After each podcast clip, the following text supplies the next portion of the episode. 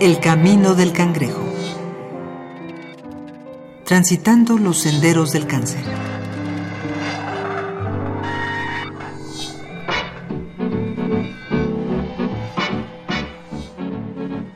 A finales del siglo XVIII, los informes de este tipo de cáncer eran muy infrecuentes.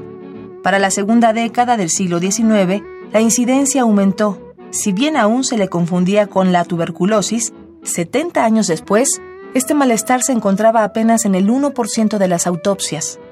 En la primera parte del siglo XX, la cifra aumentó a 15%. En 1929, el médico alemán Fritz Likind demostró por primera vez que este padecimiento estaba íntimamente ligado al tabaquismo. Doctor Gabriel Minauro.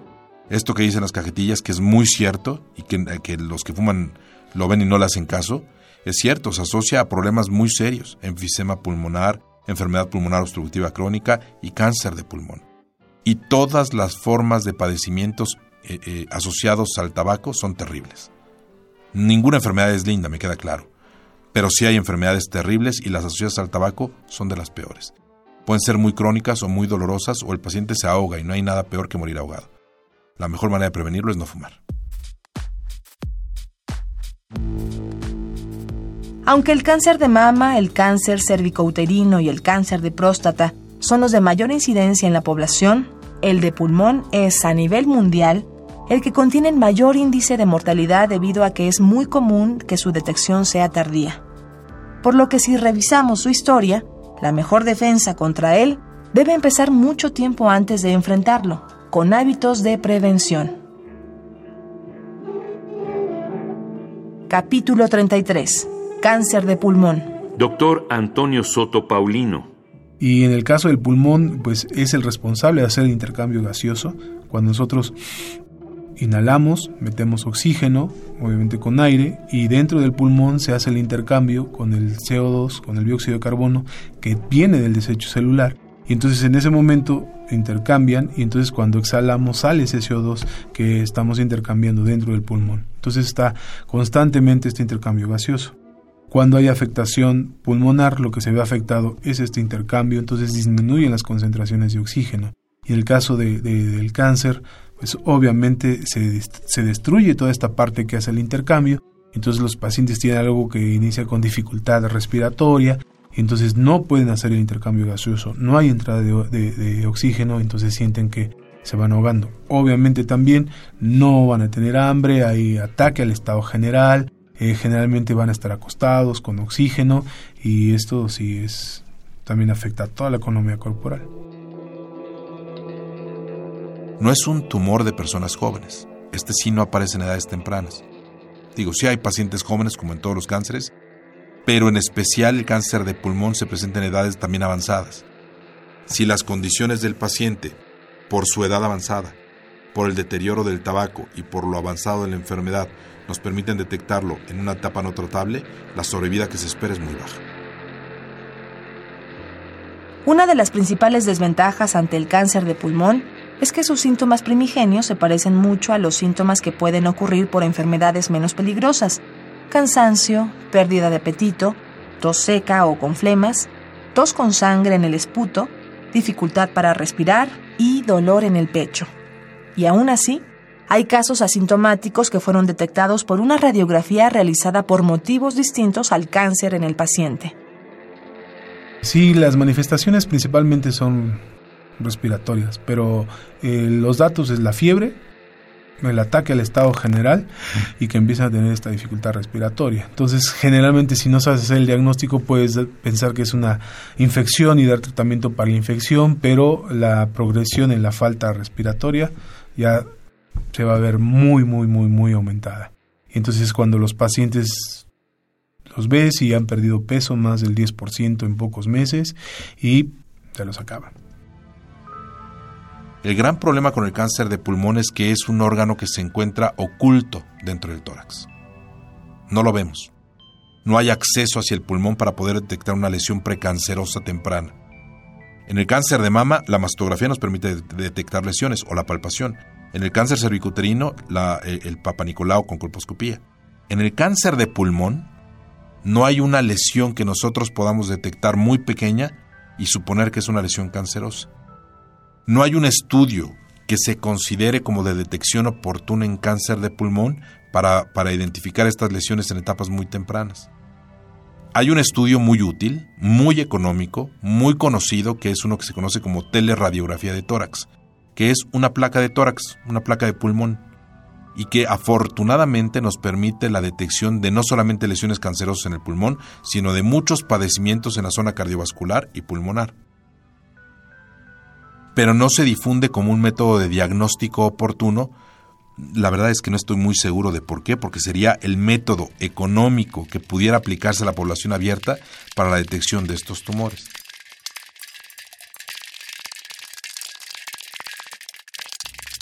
Entre los tratamientos para el cáncer de pulmón están la cirugía, la radioterapia, la quimioterapia y la inmunoterapia.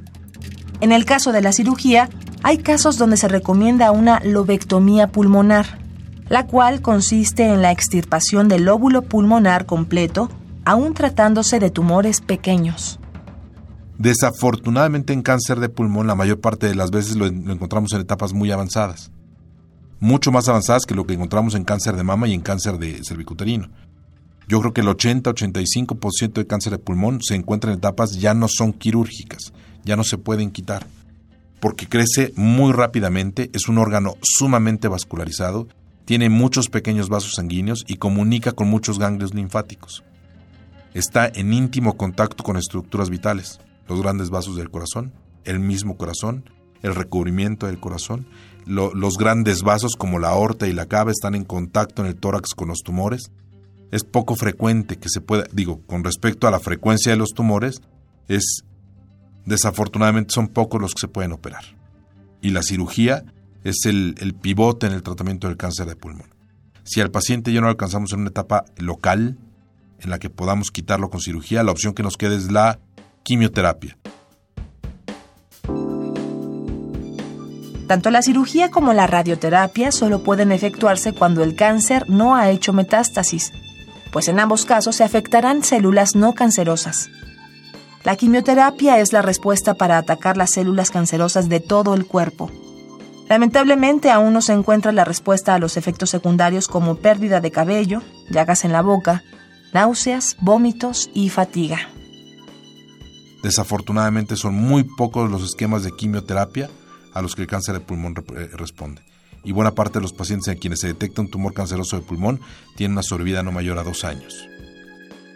La inmunoterapia, el método más actual de tratamiento del cáncer en general, busca reforzar el sistema inmunológico para que éste combata la enfermedad. Sin embargo, aún no es posible aplicarlo en todos los enfermos ni se ha determinado cuál es el momento más oportuno para su aplicación. Dada la dificultad que existe en todos los tratamientos y lo que requieren para ser funcionales, en este caso se recomienda, más que en cualquier otro cáncer, la prevención. Aquí sí se puede prevenir. La prevención para el cáncer de pulmón es no fumar. Por supuesto, existen casos en que el cáncer de pulmón afecta a las personas no fumadoras. Este se puede desarrollar por metástasis de otros cánceres. También se dan casos de personas con tabaquismo que demuestran una gran resistencia a esta y otras enfermedades. Pero no debemos considerar esos casos como la regla, sino como excepciones por las cuales no vale la pena tomar el riesgo.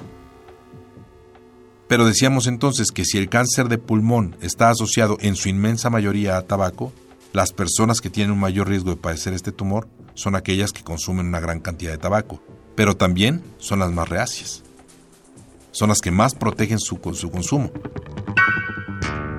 En el caso del cáncer de pulmón, el factor de riesgo es el tabaquismo. Entonces, lo que nos hemos dado cuenta que la gente, a pesar de que suben el, el cigarro, siguen fumando.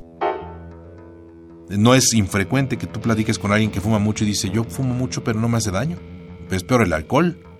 El tabaco no me, no me quita ninguna de mis facultades. Puedo estar consciente todo el tiempo y no me hace daño. Además yo conozco a don Paco. Don Paco fumó hasta los 95 años puro y sigue viviendo y sube 30 pisos de escaleras. Por un caso de un paciente que no tuvo enfermedades asociadas al tabaco, los que fuman lo asocian a que, a que puede no hacerle daño y desafortunadamente a la inmensa mayoría les genera un daño terrible.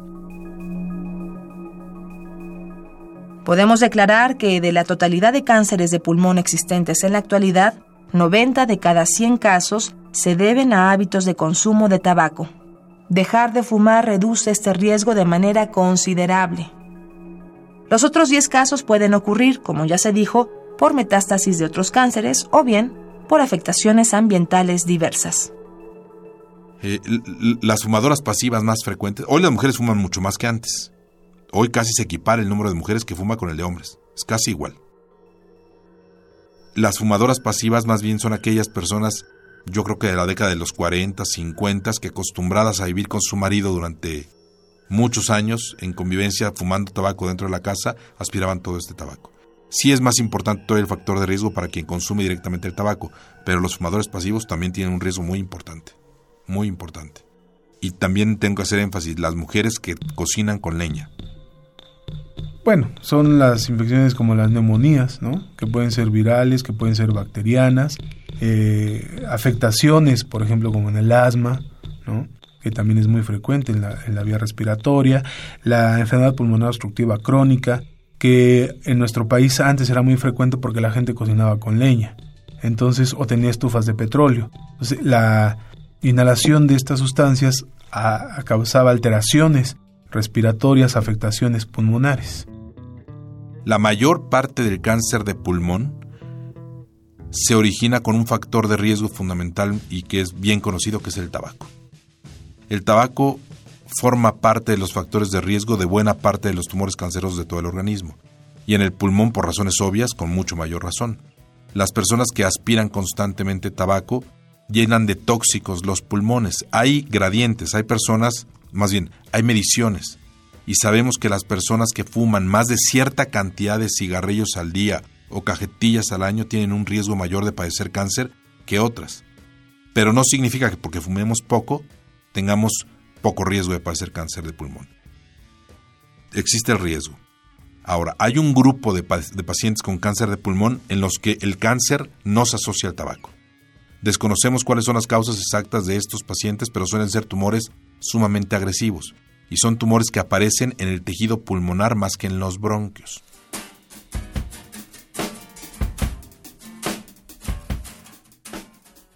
En este capítulo contamos con la participación de Doctor Antonio Soto Paulino, médico cirujano, coordinador de enseñanza del Departamento de Anatomía de la Facultad de Medicina de la UNAM. Doctor Gabriel Minauro, cirujano general, oncólogo, especialista en cáncer en cabeza y cuello. El Camino del Cangrejo es una producción original de Radio UNAM. Voz María Sandoval. Guión Mario Conde.